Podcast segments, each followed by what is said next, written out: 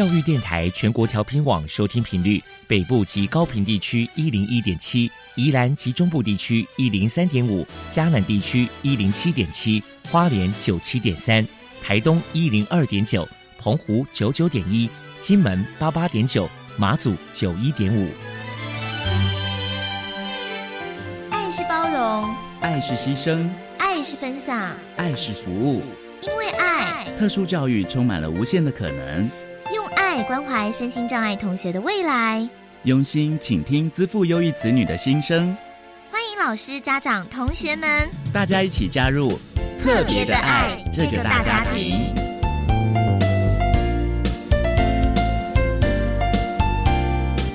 本节目由教育部学生事务及特殊教育司指导，国立教育广播电台监制。欢迎收听。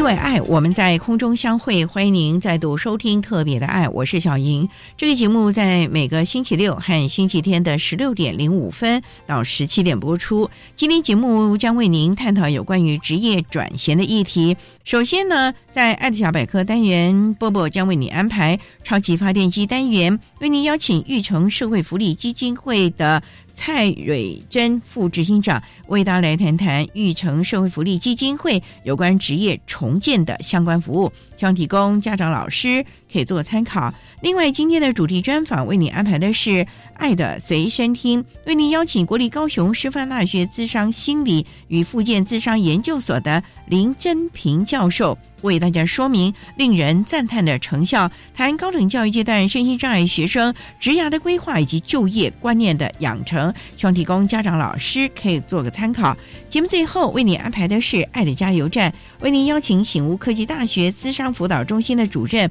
林静茹林主任为大家加油打气喽。好，那么开始为您进行今天特别的爱第一部分，由波波为大家安排超级发电机单元。超级发电机。亲爱的家长朋友，您知道有哪些地方可以整合孩子该享有的权利与资源吗？无论你在哪里，快到发电机的保护网里。特殊教育网网相连，紧紧照顾你，一同关心身心障碍孩子的成长。Hello，大家好，我是 Bobo。今天的超级发电机，我们特别邀请到玉成社会福利基金会的副执行长蔡蕊珍女士。来跟大家介绍一下基金会的职业重建服务。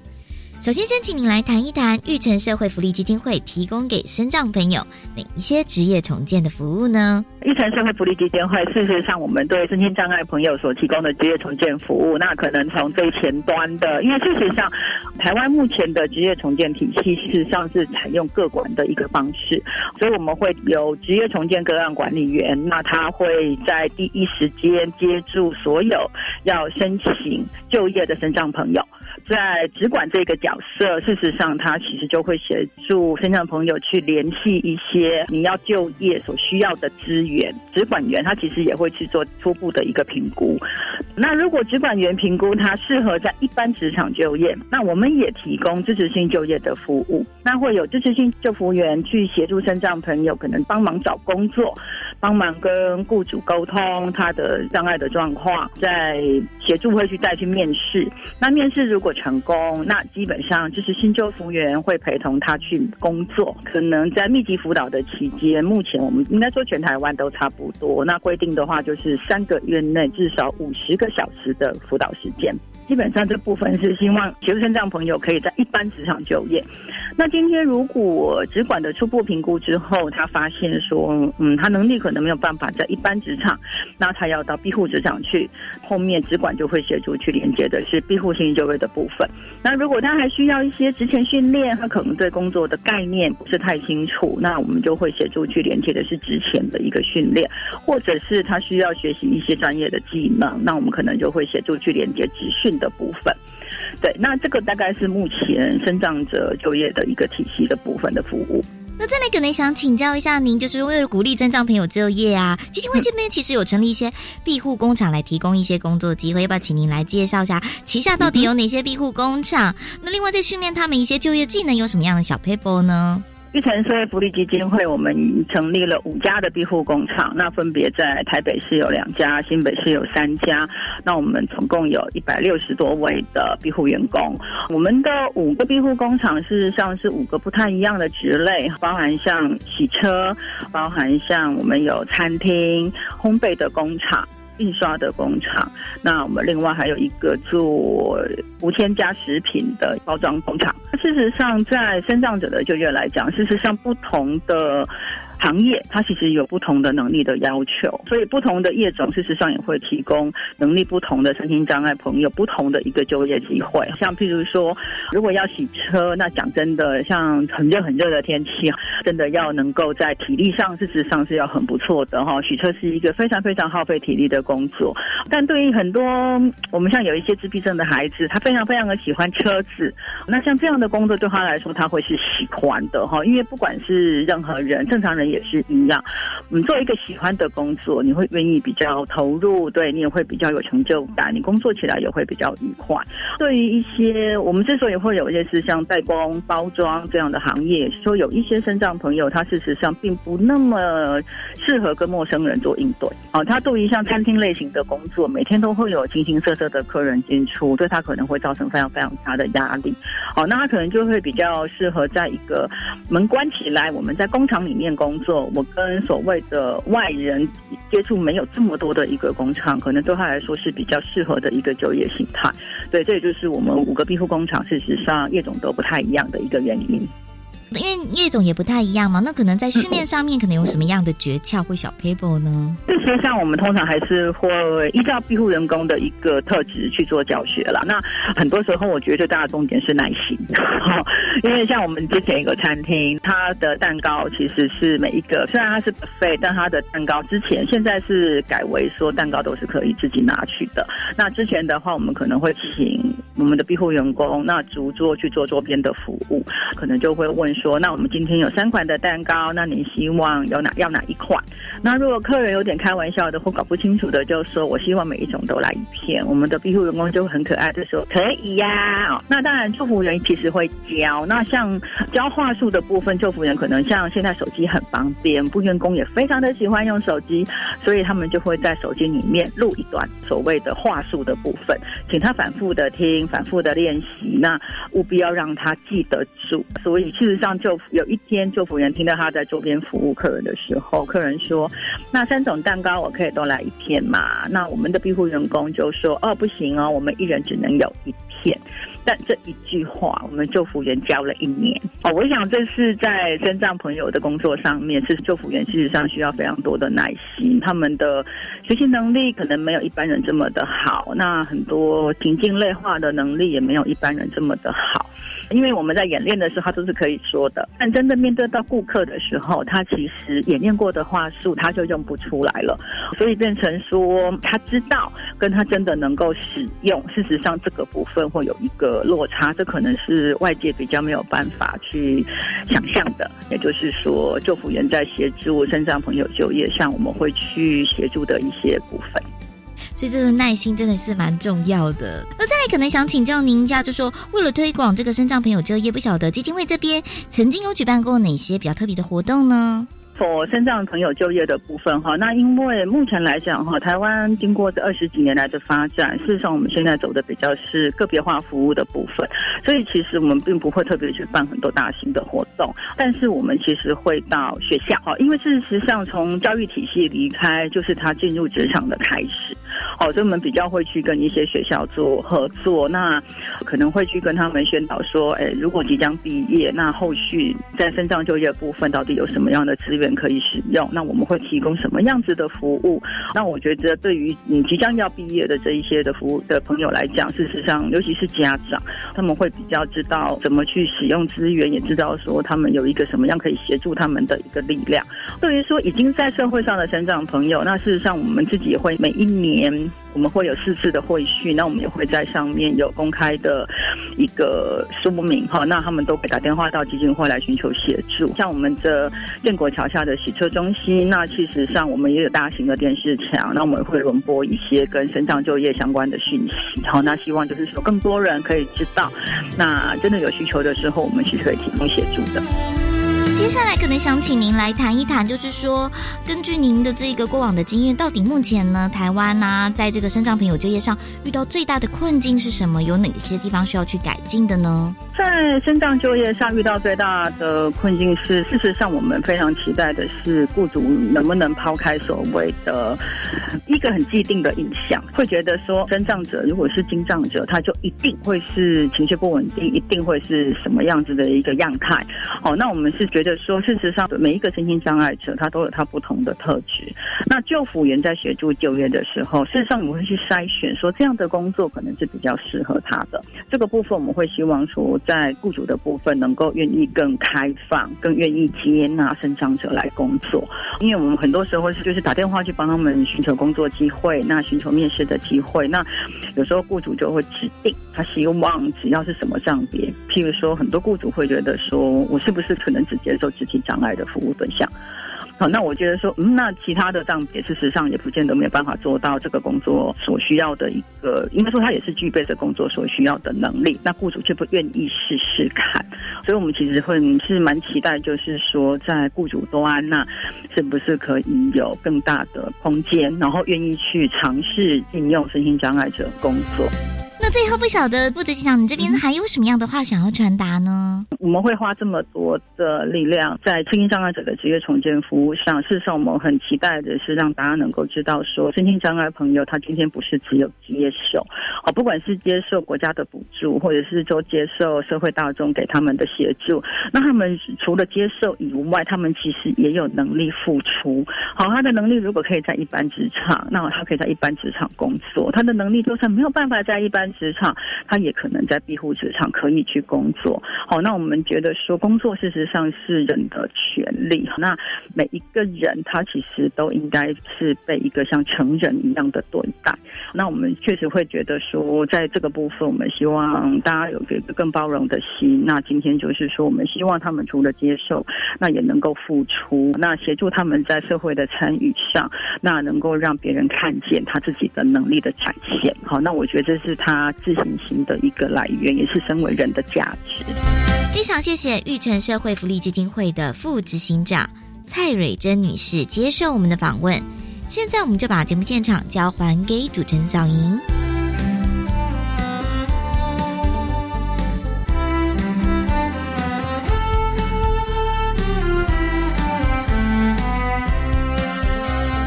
谢谢玉成社会福利基金会的蔡远珍副执行长为大家分享了有关于玉成社会福利基金会职业重建的相关服务，希望提供大家可以做个参考。您现在所收听的节目是国立教育广播电台特别的爱，这个节目在每个星期六和星期天的十六点零五分到十七点播出。接下来为您进行今天的主题专访。今天的主题专访为您安排的是《爱的随身听》，为您邀请国立高雄师范大学资商心理与附件资商研究所的林真平教授为大家说明令人赞叹的成效，谈高等教育阶段身心障碍学生职涯的规划以及就业观念养成，希望提供大家可以做参考喽。好，那么开始为您进行今天特别的爱的主题专访，《爱的随身听》。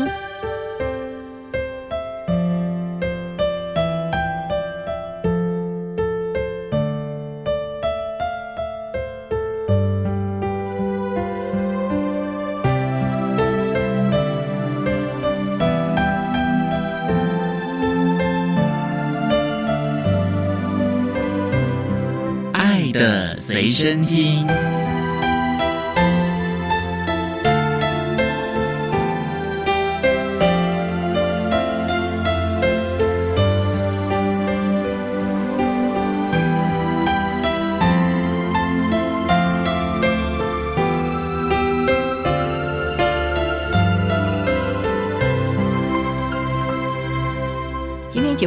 邀请国立高雄师范大学资商心理与附件资商研究所的教授林真平林教授，教授您好，主持人还有各位听众大家好。今天啊，特别邀请林教授，要为大家说明令人赞叹的成效——台湾高等教育阶段声音障碍学生职涯规划以及就业观念的养成。那首先，我们知道啊，教授从一百零七年开始啊，执行了教育部的高等教育阶段声音障碍学生转衔的示范计划。那想请教，当初啊，您负责这个计划的缘起是什么原因呢？这个计划就如刚刚主持人所说的，我们是从一百零七年开始。那那个时候发现有越来越多身心障碍学生进入大学就读，但是后来发现，其实很多学生他们毕业之后在就业上面遭遇了困难。我可以给一个数字，就是在刚刚讲说，越来越多的身心障碍学生进入大学就读，在九十六年度的时候，身障学生在大专就读的只有八千八百二十七人，但是到了一百零七年的时候，增加到一万四千多人，到了今年度到了一万七千多人。其实可以看出来，越来越多的身障的学生进入大学就读，就我刚刚所说的，就发现他们即便在毕业之后。在就业上面，其实有诸多的困难。仔细去分析原因，就会发现这些学生可能是他们在之前的准备是不足的。比如说，他们对于就业市场的不了解啦，没有很明确的就业的方向，或是他们的就业准备度不足。这个就业准备度可能还包含他们自己的工作的技能，或是工作态度、人际互动等等，所以就缺乏了这些衔接到。职场的这些能力，所以以至于后面后端有一些学生可以衔接职业重建服务的时候，相关的专业人员就发现这些毕业的大学生好像没有办法马上可以衔接他们去就业。再来就是也发现，在大专院校相关的法规里面是有个转衔的相关的规定，但是。实际上面可能在学校的部分没有非常落实相关的转衔辅导的服务，所以我们就想在这样子的一个背景因素之下，教育部这边就想有一个生涯转型的示范计划，看看执行的成效如何。这个就是这个计划案的缘起。不过，教授，您刚才说了这么多的问题啊，又有这个职场的直接的回馈啊，或者是反应，甚至是资源教室可能在追踪辅导毕业校友之后的状况，这么多的状况啊，是因为你们真的是看到了现场的状况呢，还是你们看到了你们辅导的学生有了这个情形，觉得必须找出一个策略呢？确实是现场身心障碍的学生，他有身心障碍的证明，然后他可以进到后端的职业重建的系统。我自己的工作经验上面来看，在职业重建里面，专业人员也会发现，好像是拿着大学学历的这些身心障碍的学生，但是他们没有具备。比如说要帮他们找工作，就发现这个工作需要做什么什么样子的技能，就发现哎，这个学生怎么没有具备这方面的技能？即便可能他是相关科系毕业的，所以我们就会发现这个是实物现场真实是有发生的。然后从这样子的一些反馈当中，我们就会回头再去检视，是不是在大学大专院校阶段，可能学校端还可以再提供哪些。相关的职涯或是生涯方面的一些辅导的措施，可以帮助学生在学校阶段可以及早的建立自己就业上面的一些规划，可以帮助他们在学校的阶段或许可以提早的去做一些准备，以利于他们毕业之后可以顺利的转衔到就业市场。这是一个非常正确，而且是一个必须要去注意到的一个问题了啊！因为我们真的是在现场发现的，这个学历啊，真的大多是不太等于他的能力。我们怎么样把这个平衡点呢，能够拉近了？稍待啊，再请国立高雄师范大学资商心理与附件资商研究所的林真平教授，再为大家来说明。那么在高等教育身心障碍学生转型示范计划的案子呢，我们有些什么样的期望啊？稍待再请林教授为大家来说明喽。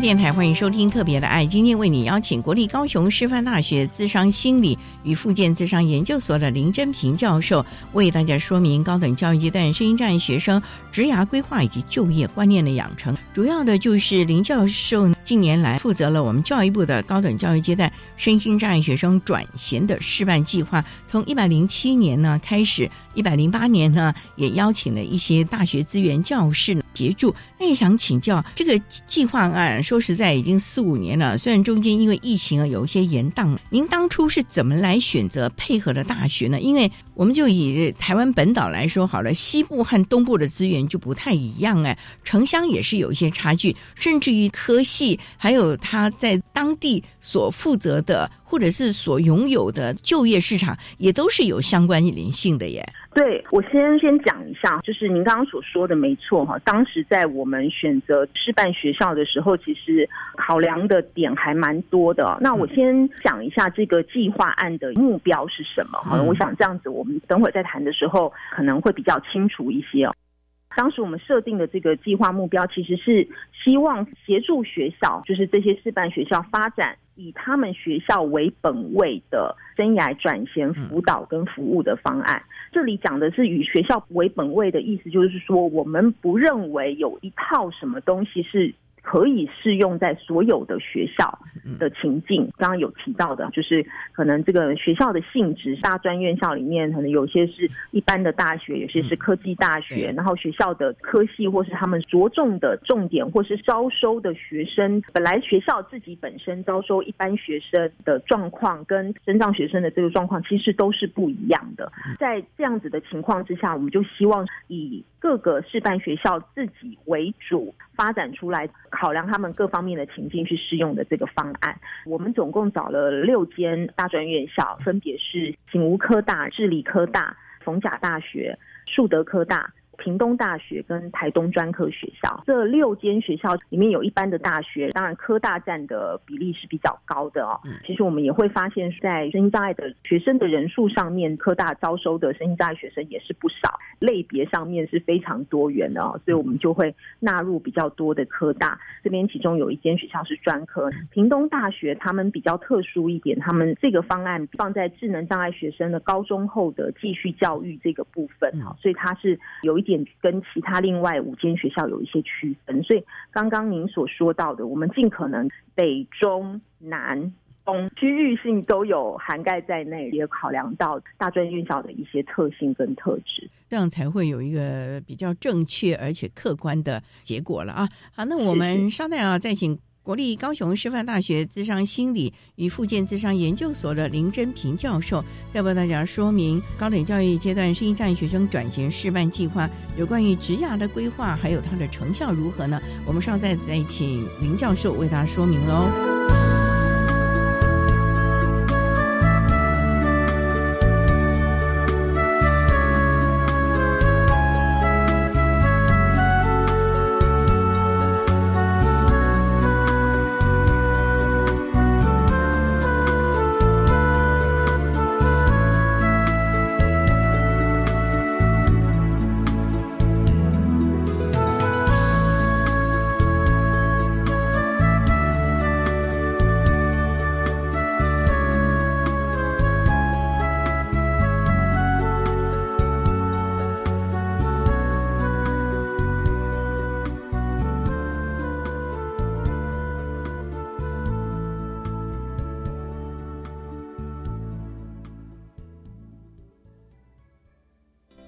广播，搭乘 N 一二航空公司零零一班机往梦想目的地的旅客，请由四十五号登机门登机。耶！我要到英国留学，我要到泰国实习，我要到肯亚当国际职工。你也想要拥有海外国际经验吗？把握机会，让我们一起完成梦想。敬请锁定每个礼拜一晚间六点零五分的《青年转动全球》。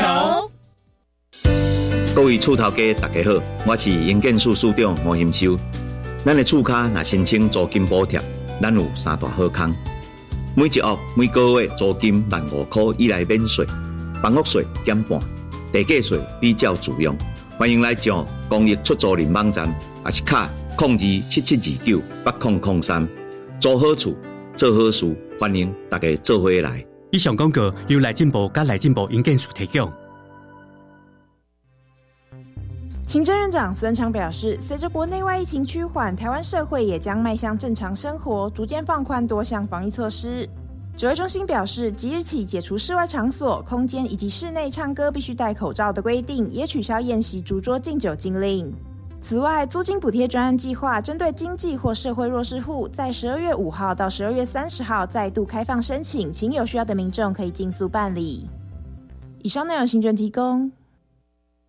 管那么的水，落嘎西木啊！大家好，我们是 OK 合唱团。您现在收听的是教育电台。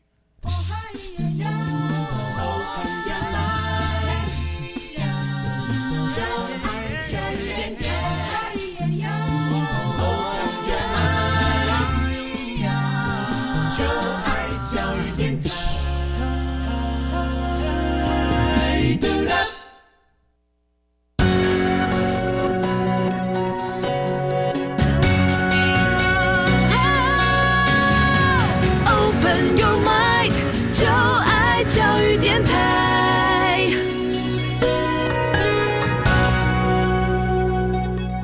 电台欢迎收听《特别的爱》这个节目，是在每个星期六和星期天的十六点零五分到十七点播出。今天节目为您邀请国立高雄师范大学智商心理与附件智商研究所的林真平教授为大家分享。林教授近年来进行教育部的高等教育阶段声音障碍学生转型示范计划，有关于学生在职涯规划还有就业观念这个部分了。不过呢，教授您也提到了因应的城乡，甚至于。资源一般大学和科技大学的分配所以您有五所的学校，那也想请教这些学校啊，当初啊能够进行这个计划案呢，他们所着眼的是想要处理或者是看到了学生哪些的问题呢？其实我们在找了这几间示范学校之后，其实我们个别针对每间示范学校他们的状况，然后也请他们自己检视一下学校里面在辅导身心障碍学生在生涯转型上面，他们过往曾经遇到的问题是什么，然后他们想要去解决的面向是怎么样，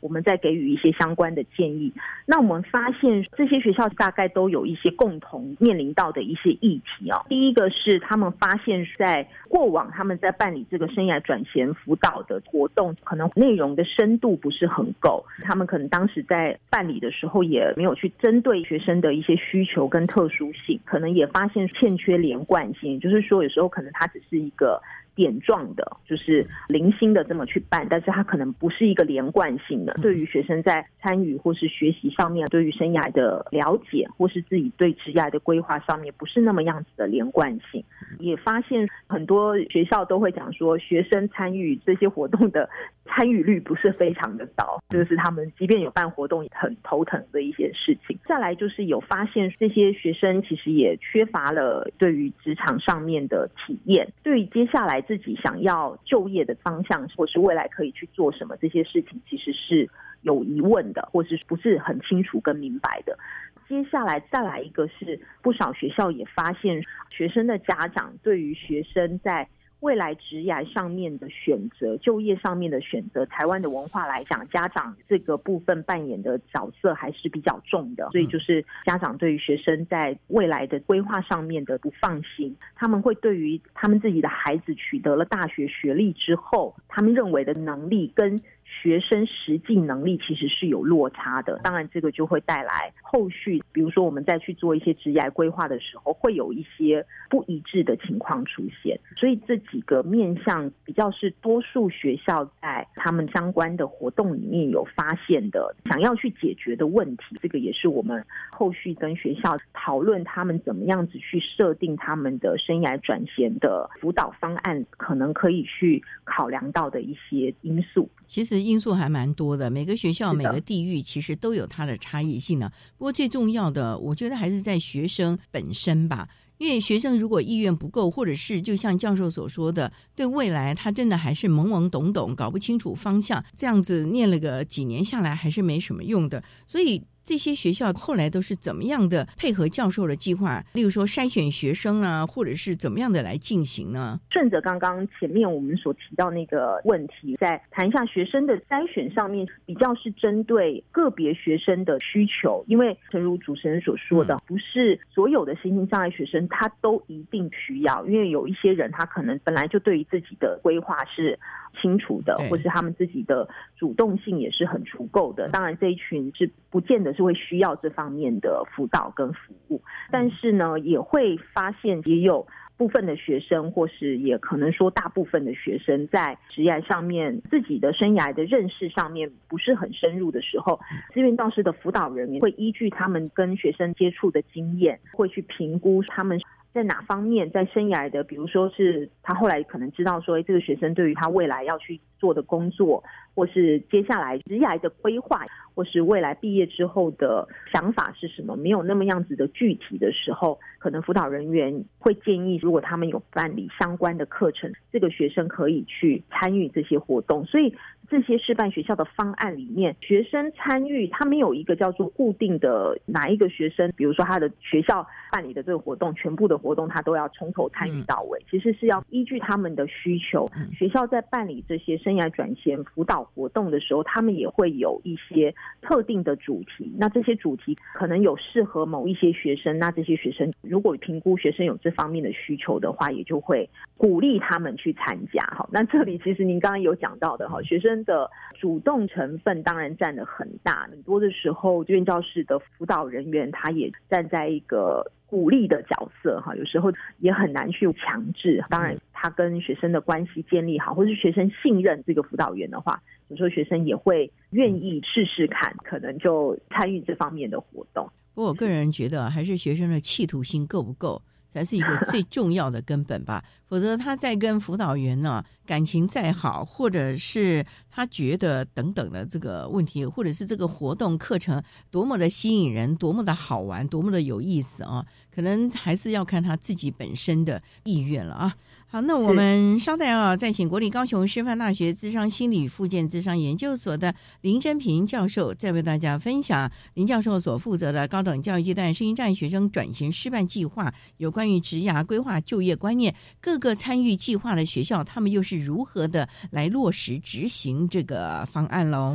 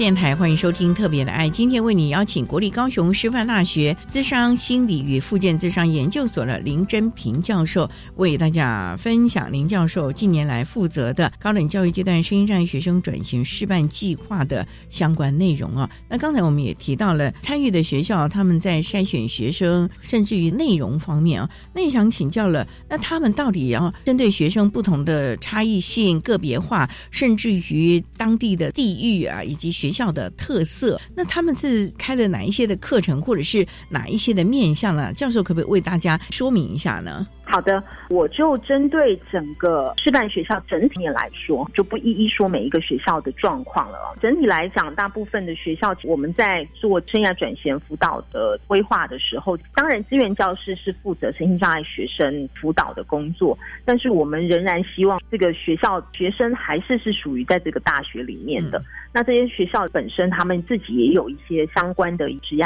辅导的资源。这几所示范学校，他们也是尝试着结合他们学校校。既有的职业辅导的资源，比如说透过就业辅导啊，或是他们有一些可能是职能发展中心，把身障学生也纳进去，然后一起办理一些课程，然后也会让身障学生也一起去参与，所以。整体上面是希望能够建制一个在学校体系里面，它是一个完整的生涯辅导，就是跟其他的学校既有的单位去做结合。再来，其他部分就比较是这些学校单独的针对身心障碍的学生在生涯转型的这些需求上面会办理的一些相关的课程，比如说了解他们的需求之后呢，去定定欠缺哪方面的职能。会给予一些培训的课程，例如说，不少的身障学生他们的文书处理的能力其实还不够的，所以他们就会有这方面的培训课程，比如说未来的工作上面的面试，比如说团队的合作、沟通、表达、社交技巧，因为其实我们在。不少的，我们现在目前的增长学生里面啊，自闭症的学生占的比例还蛮大的。这些学生他们在面对沟通、表达、社交技巧是他们比较弱势的地方。如果未来要进入职场，可能在这方面还是需要一些相关的一些先前的一倍。再来的话，有些学校他们会开办生涯探索为学分或是一些课程，帮助他们可以对于自己的生涯去做一些探索，然后。增进他们对自己的一些了解，那这个部分其实也蛮重要的。这个有些是用微学分学程的方式办，那有些学校是透过生涯探索的团体，就是办理团体的方式哈，带领学生以团体的方式去探索他们的生涯。了解他们、认识他们自己之后，对于后续要去做规划是比较容易的。再来就是还有学校会去提早的让职业辅导评量在学生在学阶段的时候就去接受这个职业辅导评量。这个职业辅导评量其实也是提早的去帮助学生可以早一点的去了解他们就业方面的一些能力啊、现况啊，可以帮助他们拟定比较适切的职业的计划。前面讲到说，家长的这个部分是在学生的生涯转型、职业这方面的规划，其实扮演蛮重要的角色。所以有一些学校，他们就会办理家长的成长团体或是亲职的讲座，希望透过这些活动，让家长可以对他们自己的孩子在未来就业方面，可以更清楚知道他们可能会面临的挑战，去提升他们对。自己孩子在这方面的能力上面的一些认识，让家长就可以成为辅导身心障碍学生在未来生涯规划上面的一个助力啊。吴教授，您提到了有的学校可能就是会先让职辅啊、职业评估先进来，那有没有也先让孩子们有这个实习的机会啊？因为说实在的，真正到实场去实习啊。我觉得那个效果比纸上谈兵啊来的效果啊，甚至于震撼力是更大的嘞。是的，是的，那些学校其实也会着重学生的实习，或是有的时候可能会安排学生在学校里面做一些攻读，提供这些机会，让他们可以透过这些实际参与进行这些工作的过程，不管是实习也好，或攻读也好，在这个过程当中，可以知道自己可能还欠缺的能力是什么，还可以再去增进的部分是什么。就如您所说的，今天实习是还蛮重要的一环。学校他们也会去提供相关的实习上面的支持。如果他们在这方面会需要专业人员，就是我们的资源教师辅导人员去给予一些协助的话，有学校有包含在里面。所以其实啊，这应该算是个全方位的，从能力的评估到这个实习的场域，甚至于孩子自己本身观念、家长的配合度啊，是一个整体面向，而不是光是资源教室和我们的学生单打独斗，甚至于可能该校的行政体系也都必须要来支援喽。没错，没错，是的。那我们稍待要再请国立高雄师范大学资商心理与附件资商研究所的林真平教授，再为大家说明这次高等教育阶段声音障碍学生转型示范计划相关的内容喽。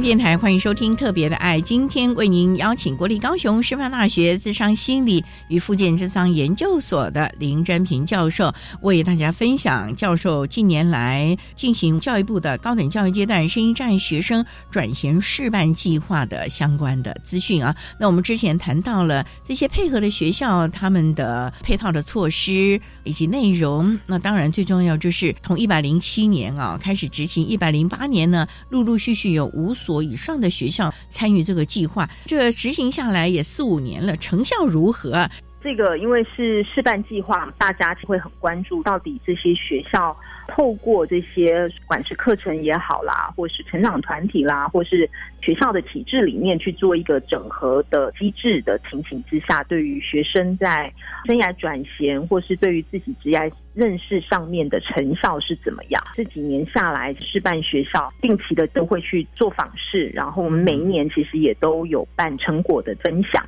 透过他们的分享，就是成果上面的报告里面，我们可以发现学生确实透过职涯的讲座或是职能的课程，他们会表达上完这些课程之后，对自己未来在找工作的时候比较不会那么慌张。意思就是说，他也比较会知道自己未来可以做些什么，自己现在目前。可能正在欠缺的东西，他现在也正在努力当中。再来，因为这些课程，老实说，这些师范学校其实他们虽然每一年都会检讨他们前一年的课程对于学生的成效是怎么样，那他们在来年或是在下一个年度的时候，他们还会再去调整这个计划的内容。所以等于是说，它不是一个刚开始可能一百零八年的时候开始执行的时候定定下来的就一直。执行到现在，而是他们也会随着方案的进行、计划的进行、学生的反馈跟后面他们所发现的执行的过程当中，还会遇到问题，也会再去做调整。那所以学生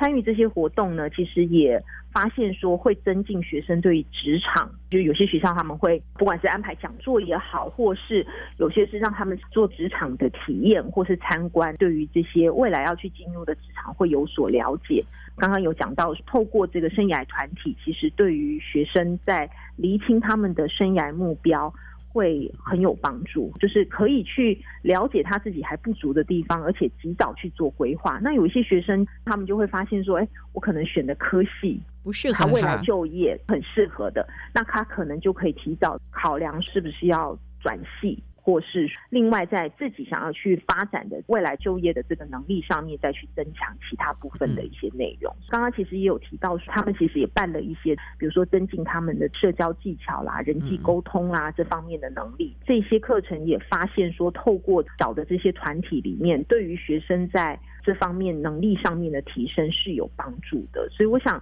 整体上面来讲，在示范学校的大的方向来说，他们规划的这些内容，对于学生增进我们刚刚前面所说的啊，学生可能对于自己生涯上面的不认识啦，对于未来就业市场不了解啦，甚至可能还会对于自己不确定自己是不是能够。找工作，或是对于在未来找工作上面是会有担忧跟害怕的，可以透过这些课程，对于学生或是办理的不同形式的活动，对于学生来讲都是有帮助的。再来一点就是家长的部分哦，有学校就是有做这个家长团体跟亲子讲座嘛，办理这些活动的学校也有发现说，家长其实也透过。这些课程或是办理的这些讲座，甚至是团体，比如说学校，他们其实就帮助家长有一个成长的团体，然后后面演变出来可能是一个自助的团体，就是家长彼此之间可以。互相的去协助跟帮助，在这上面对于他们来讲，有找到一些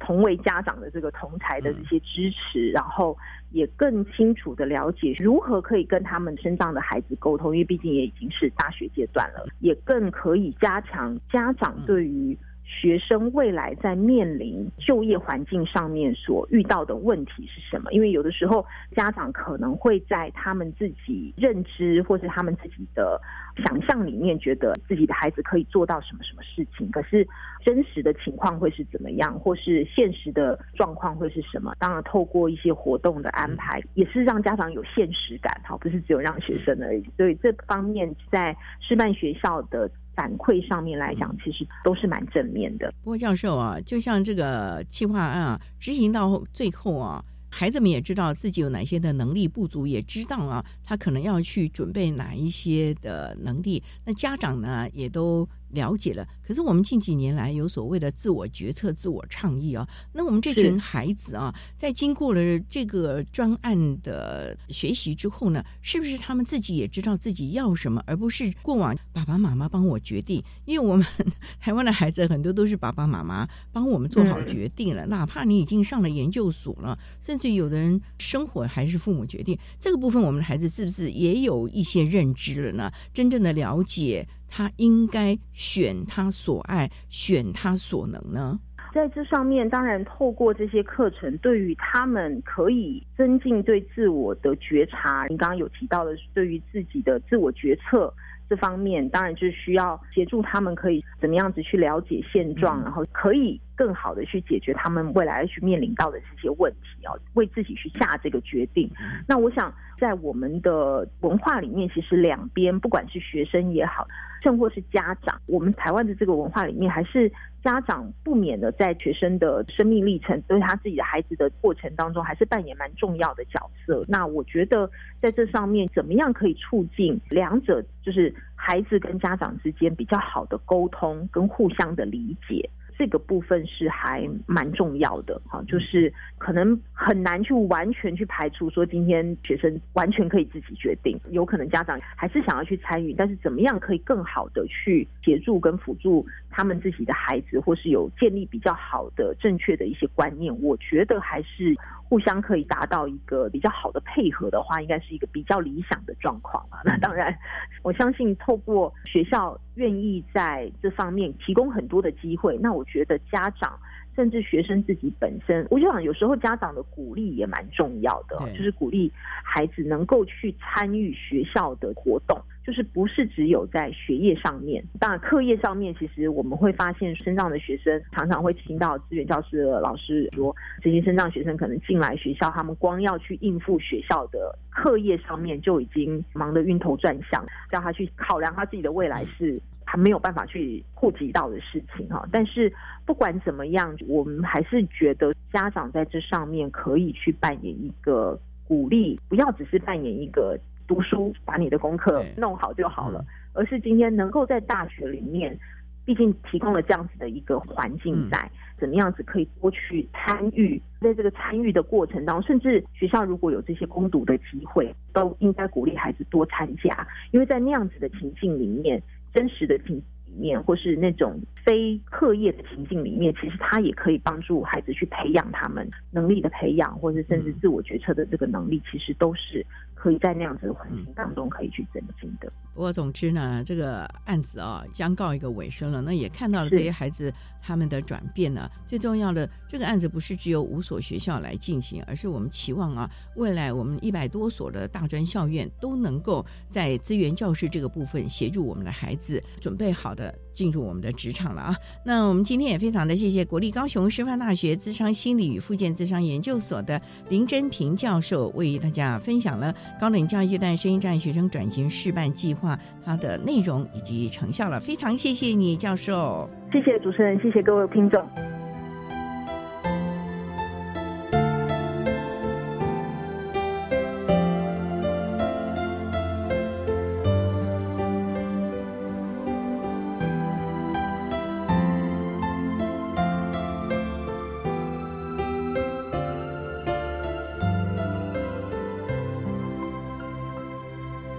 谢国立高雄师范大学资商心理与附近资商研究所的林真平教授，为大家分享了高等教育阶段身心障碍学生职涯的规划以及就业观念的养成，希望提供大家可以做参考喽。您现在所收听的节目是国立教育广播电台特别的爱节目，最后为你安排的是爱的加油站，为您邀请醒悟科技大学资商辅导中心的林静茹主任为大家加油打气喽。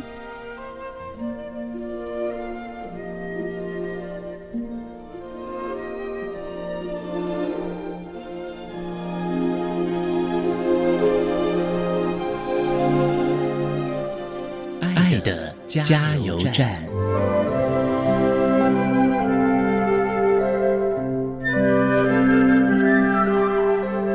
各位听众，大家好，我是醒悟科技大学智商辅导中心的进入主任。针对高等教育阶段身心障碍学生职业规划呢，我在这边有几点的建议。那我们都知道，在大学阶段，对许多身心障碍学生来说，很可能是迈向就业前的最后一里路。那会希望各位同学在进到大学之后，可以好好的把握、珍惜这段的学习机会，好好的探索自己，找到自己的优势能力。最后也祝福大家可以找到自己的心之所向，朝自己想要的目标往前进。谢谢大家。